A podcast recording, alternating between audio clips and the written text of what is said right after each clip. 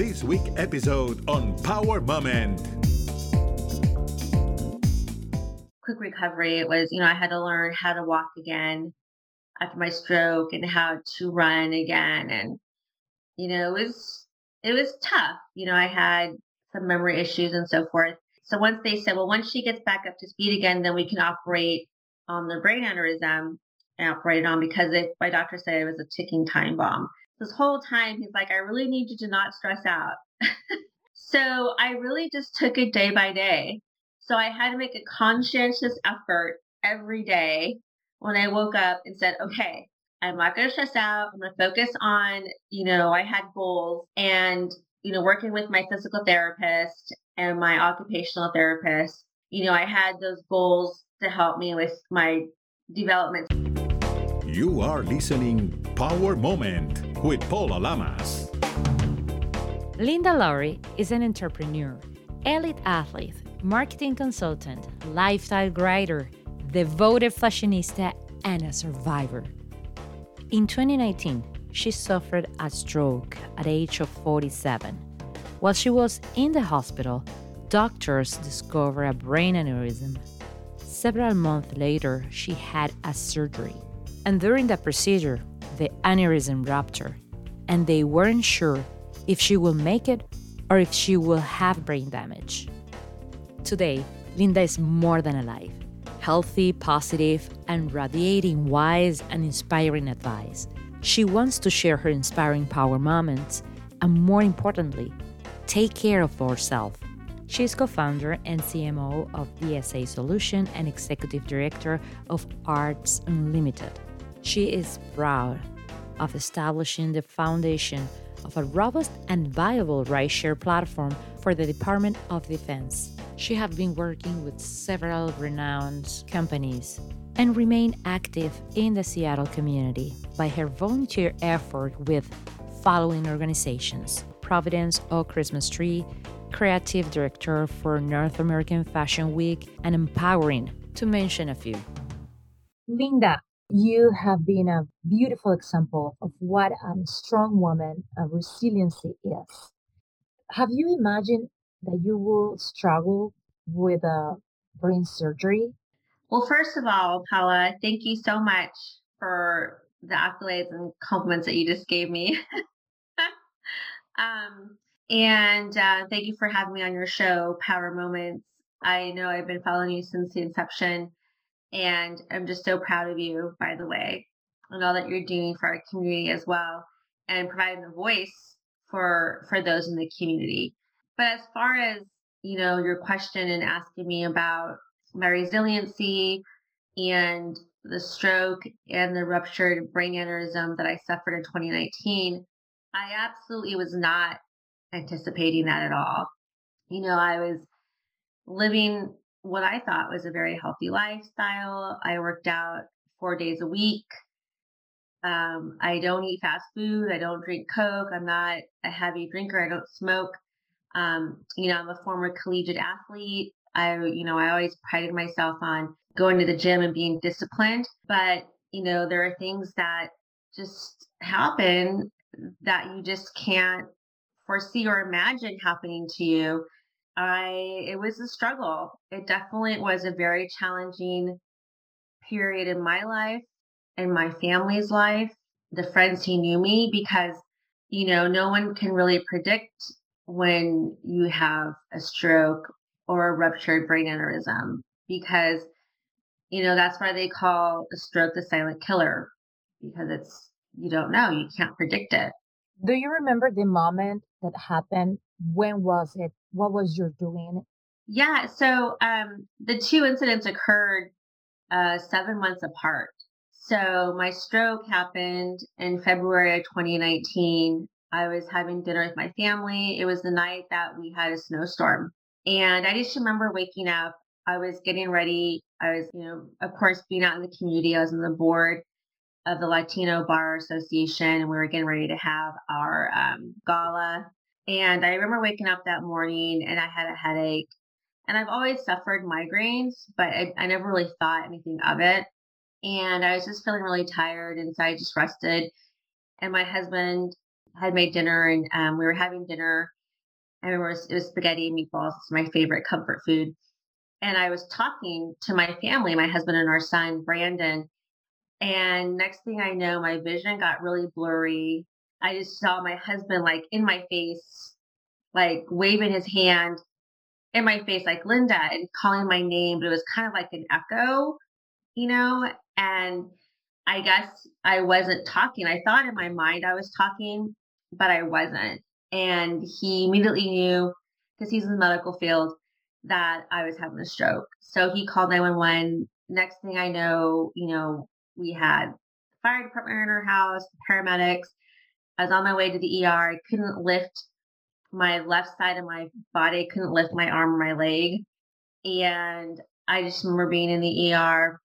They asked my husband some questions about it's called I think it's called a TMP, where it's the drug that you um, have to make a decision whether or not because you can only take it within 40 minutes of having a stroke. And it basically um, alleviates all the blood clots in your brain and your body.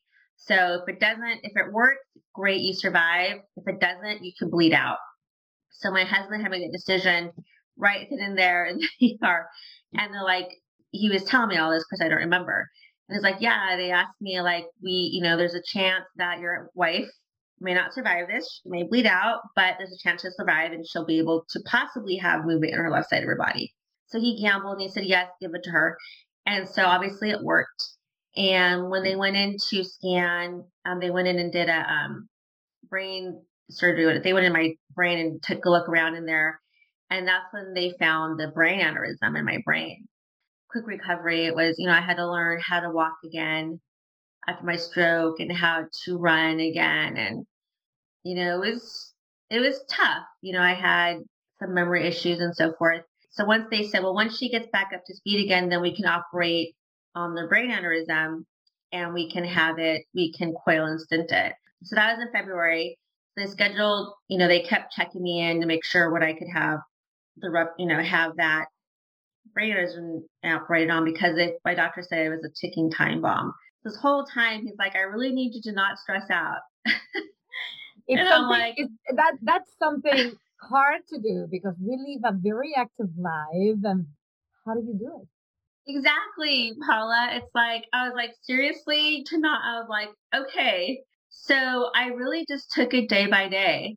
So I had to make a conscientious effort every day when I woke up and said, okay, I'm not going to stress out. I'm going to focus on, you know, I had goals and, you know, working with my physical therapist and my occupational therapist, you know, I had those goals to help me with my development. So it kind of kept me off of, you know, like every day because I wasn't active during that time.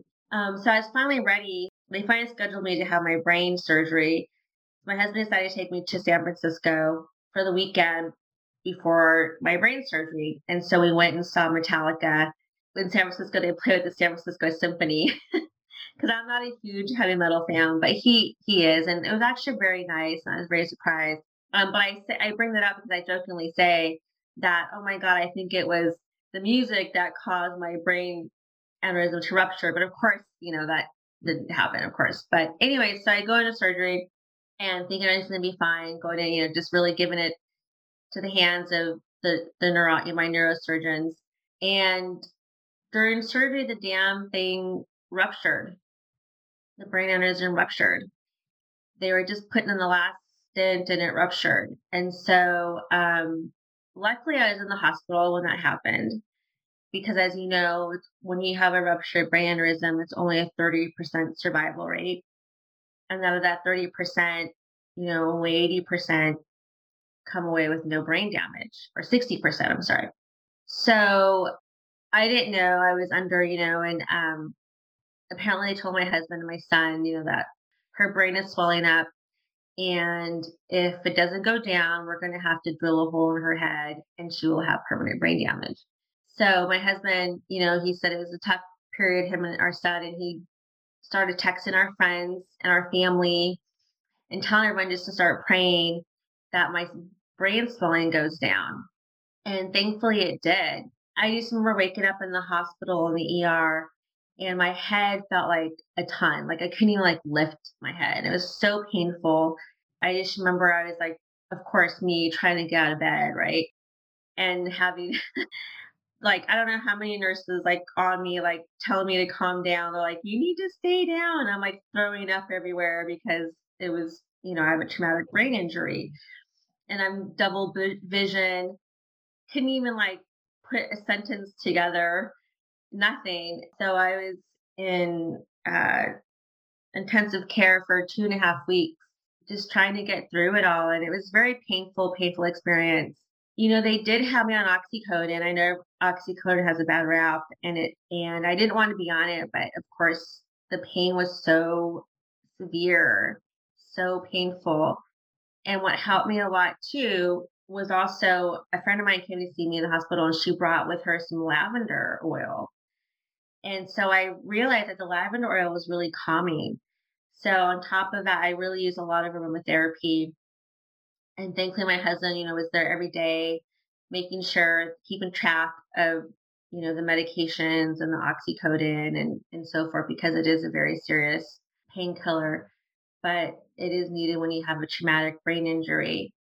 And when I came home from the hospital, of course, you know, I'm very thankful for the amazing health care that I was able to receive and the insurance, which is why I'm a huge advocate for healthcare equity. Because if I didn't have the health insurance that I have, you know, I had I had an in-home nurse, I had an occupational therapist, a physical therapist, a cognitive brain therapist to help me with my recovery.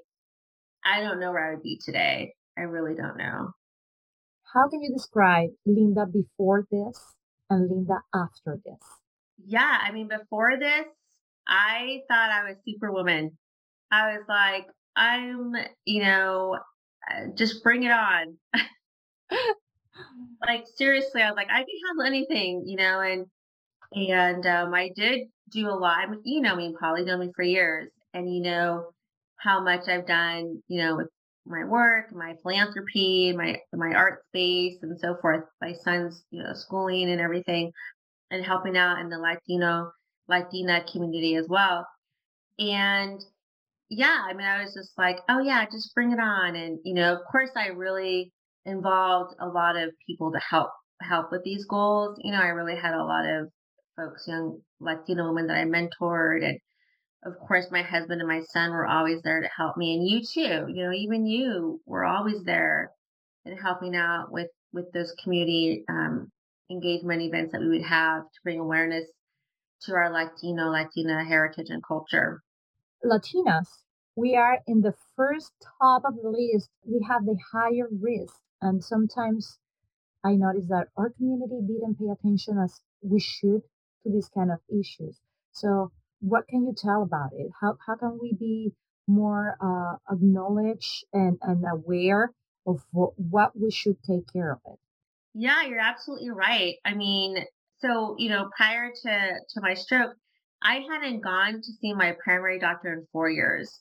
And I have excellent healthcare insurance. I have two healthcare insurance. And the reason why I didn't go is because in our culture, you know, I was raised, you don't go to the doctors unless you're sick are dying pretty much.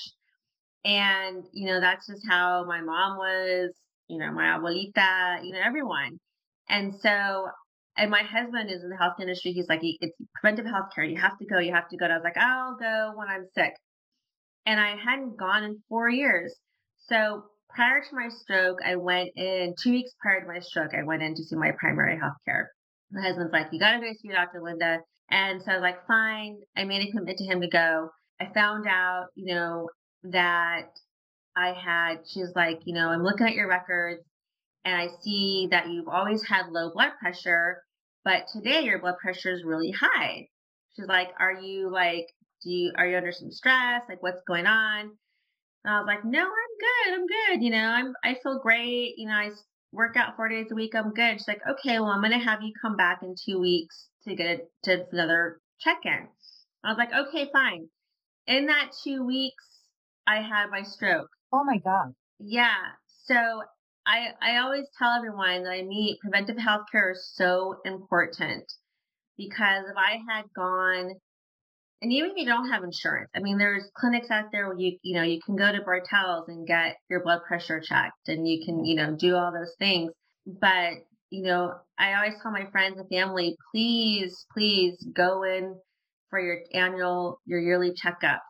Go in and get your blood pressure checked out. You're absolutely right. Blood pressure, high blood pressure does run high in our Latino, Latino culture, unfortunately. It's in our DNA. It's in your DNA. It's in your DNA. Nothing you can do about it except preventive health care. So, you know, after this all happened, I go to my doctor for everything now. As should be. We have to take care of ourselves in order to take care of our families and friends and go forward with our lives.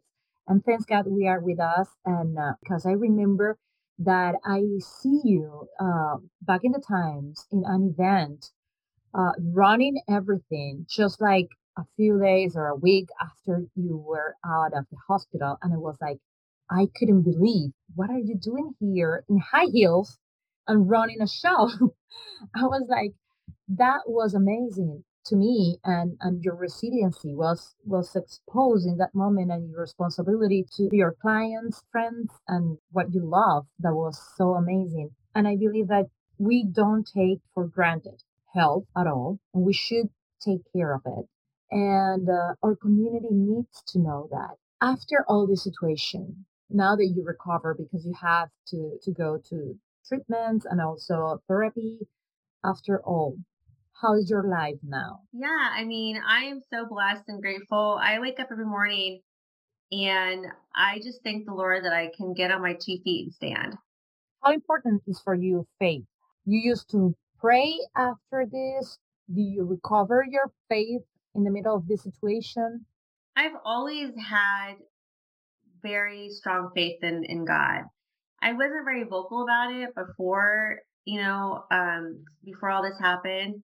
Now I am more vocal because I kind of want to respect, you know, people's beliefs and their religions and so forth. But I've always been very strong faith based, always, you know, raising, growing up Catholic you know, having, you know, Bible school and Bible studies and going to church. I was in high school. I went to church every Wednesday, Friday, and Sunday.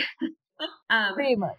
So my so my faith is very strong, and I really attribute a lot to that. And um, but you know, there are times during my recovery where it was so painful after my brain aneurysm rupture when I was recovering from my my traumatic brain injury where I was, I would pray and I was like, Lord, this is too painful. Can you please just, just take me? Really? Because it was painful. And, and, um, you know, I'm still here. I thank God I'm still here because there's a reason why I'm still here. I don't know what it is yet, but I'm sure it'll happen. I'll find out what that is.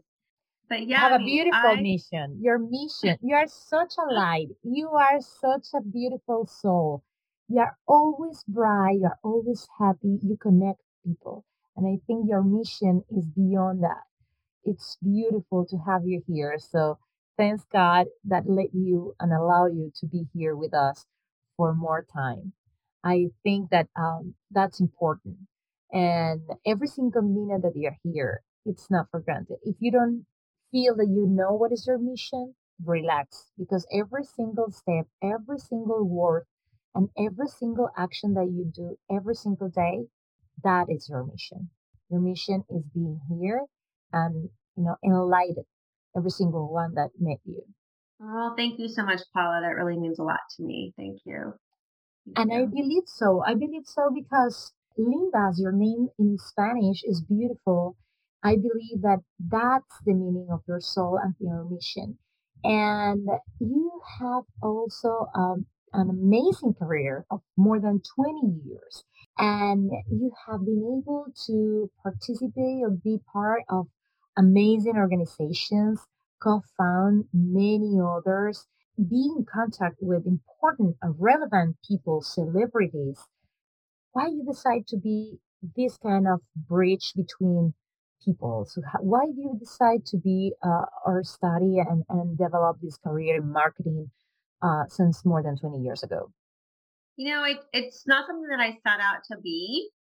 It's just happened organically. It's not, you know, when I, you say I connect people and it just happens I don't know how it happens. I really don't. I mean, it's just something that, you know, I like to bring our communities together. It's just all organic. You know, like with you, you know, introducing you. I know when you came out here from Miami, and uh, you know, I had the opportunity to to organize that interview with is it Cheech Marin? Was it Cheech Marin? I couldn't go to that because I had a trip to Miami. It's so funny that you were you were coming here and I was going there.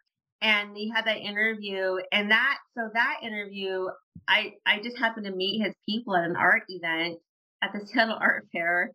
And I was like, oh, and he was telling me about, you know, how he was opening up an art gallery in LA.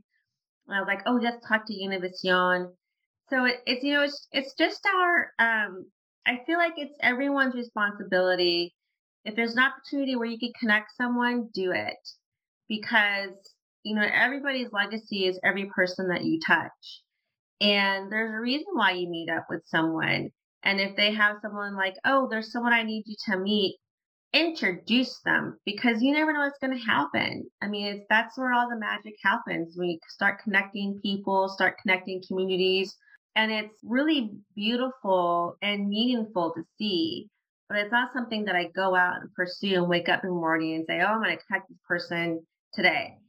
Absolutely not. And, you know, you talk about my career, and, you know, I'm very fortunate to have such a, a wonderful career and all that I've done. You know, one of my legacies is in the rideshare community with Enterprise Rideshare, and I was able to help establish the rideshare program for the Department of Defense for the whole United States. And that's something that I just happened to come across by chance in doing research when my GM asked me to run help run the rideshare program for Enterprise. You know, I was like, I know nothing about rideshare. It's like, I know you can handle it. So I started doing research on it and I came across this executive order and I was like, what's this executive order? So you know, I called the Pentagon and asked them. And it's just really having that curiosity of learning and education is really is also so important because we're learning every day. And it's okay to say that you don't know something. And it's okay to ask for help. I found that people love being asked for, you know, for you, for them to help me. Like whenever I ask someone to help me, they're like, "Oh my god, Linda, absolutely, I'll help you." You know, so when I called the Pentagon, I was like, "Can someone please help me with this?" Hello. And they're like, Can anybody help? Let me put you to the right person. Yeah.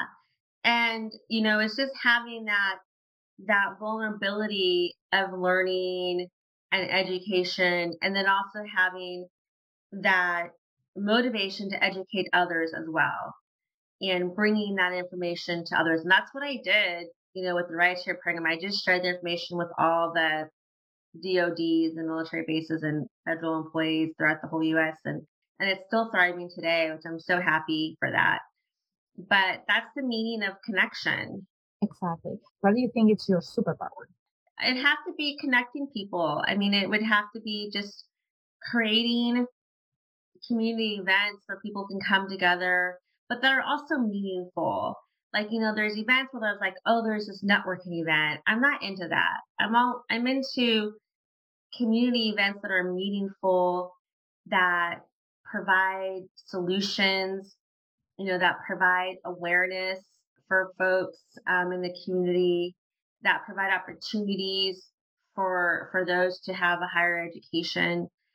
Um, you know, that's really what it comes down to is is to having is connecting those folks to just to be better. And it's all I do everything with with the pure intent. I have no underlying motivation. I know people always mistake the fact that, oh, because I have this high power job, I'm getting paid lots of money. Money is wonderful, don't get me wrong. It does provide freedom um, in most cases. But, you know, if, if you have a passion that is going to provide opportunities to yourself and happiness to yourself as well as to others, then do it. Because, you know, none of us are getting out of here alive. Do you really want to be known as, oh, that Linda Lowry, she works so hard at her job every single day? No. I don't want to I want to be known as, oh, that Linda Lowry, she she helped me in this. She helped me, you know, with my career on this. She was such a bright light. that's what I want to be known for. She was so happy and, and have time with my husband and my son. Do you want to be that also your legacy, or do you have something different in mind to be your legacy? Like I said, you know, my legacy is every person that I touch. And for me, my legacy is my son and my husband. beautiful and, and precious legacy that you can leave. What would be the best tip to connect with someone they need or, or they want to? You know, I write everything down eh, since I can remember, since I've been, you know, I've always been, you know, I've always written, I've always, you know, read, I love to read. But I noticed very early on in my life that if I write something down, like if I write down like, oh, here's my goals, oh, here's my business plan, here's my marketing plan, or here's, you know, here's what I want to do, it comes true. It's the weirdest thing. I mean, now they call it manifestation, where if you manifest it, write it down. But that's the best advice I can give to anybody is if you have a goal, if you have something that you want to achieve, write it down. Because you know, as an athlete, you know, as a runner, as a, I was a cross country runner, I didn't plan on playing soccer at, in college at Chapman. But you know, one of the things that my coach taught me when I was running, you know, because I was in the top ten in the whole state of California during my time, um, was like envision yourself finishing that race at that time and you know write it down write down what you want to finish at and he's like envision it like just run it through your mind and envision it and so i would I, he's like that's the best way to get through your mental you know blockness when you're a runner yeah so i would write it down i would envision myself you know crossing the finish line at this time when I was going to college, I had no way of knowing that I was going to college. I just remember going, well, I'm going to go to college. Here's my goals my senior year. I'm going to do this, I'm going to do this and that. And I was recruited. You know, Chapman came out and recruited me, you know, with a, with a pretty much a full scholarship, but it was an academic scholarship. So always, you know, work on your grades. Always, always, always put your education first. um, Definitely yeah, write it down. And to this day, you know, every business plan that I've had in my career, if you have that goal, you but you have to be very clear on your goals and your intent. Like when you write down your goals, write it down and figure out how you're going to get there step by step. So it's like a roadmap. And I always tell, you know, I always write when I write down my business plans, I always put in my mind, okay, here's a roadmap. So if I'm not here tomorrow, someone else can pick up where I left off and continue it it's all written down very clear and concise. And you have a roadmap in your mind and also write it down that will help to follow the steps and be too flexible to, to reach your goal because sometimes even if you write it down and you have very clear how is the path that you want to do also you have to be flexible because life is gonna also play tricks with you. They have another plans for you. It has been a pleasure to having you here in Power Moment. Thank you very much, Linda, for your energy, your good vibe, and for share all these powerful moments and powerful advices. Thank you very much. Thank you, Paula. I hope that I didn't disappoint, but you know, I, I just spoke from my heart you know, just trying to be my most authentic self. Never. You never disappoint. And actually, it's enlightening to having you here. Thank you. Thank you so much. Thank you. You can follow Power Moment in social media at Power Lamas in Twitter and Instagram. In Facebook, Power Moment with Paula Lamas. This is a GGSI production.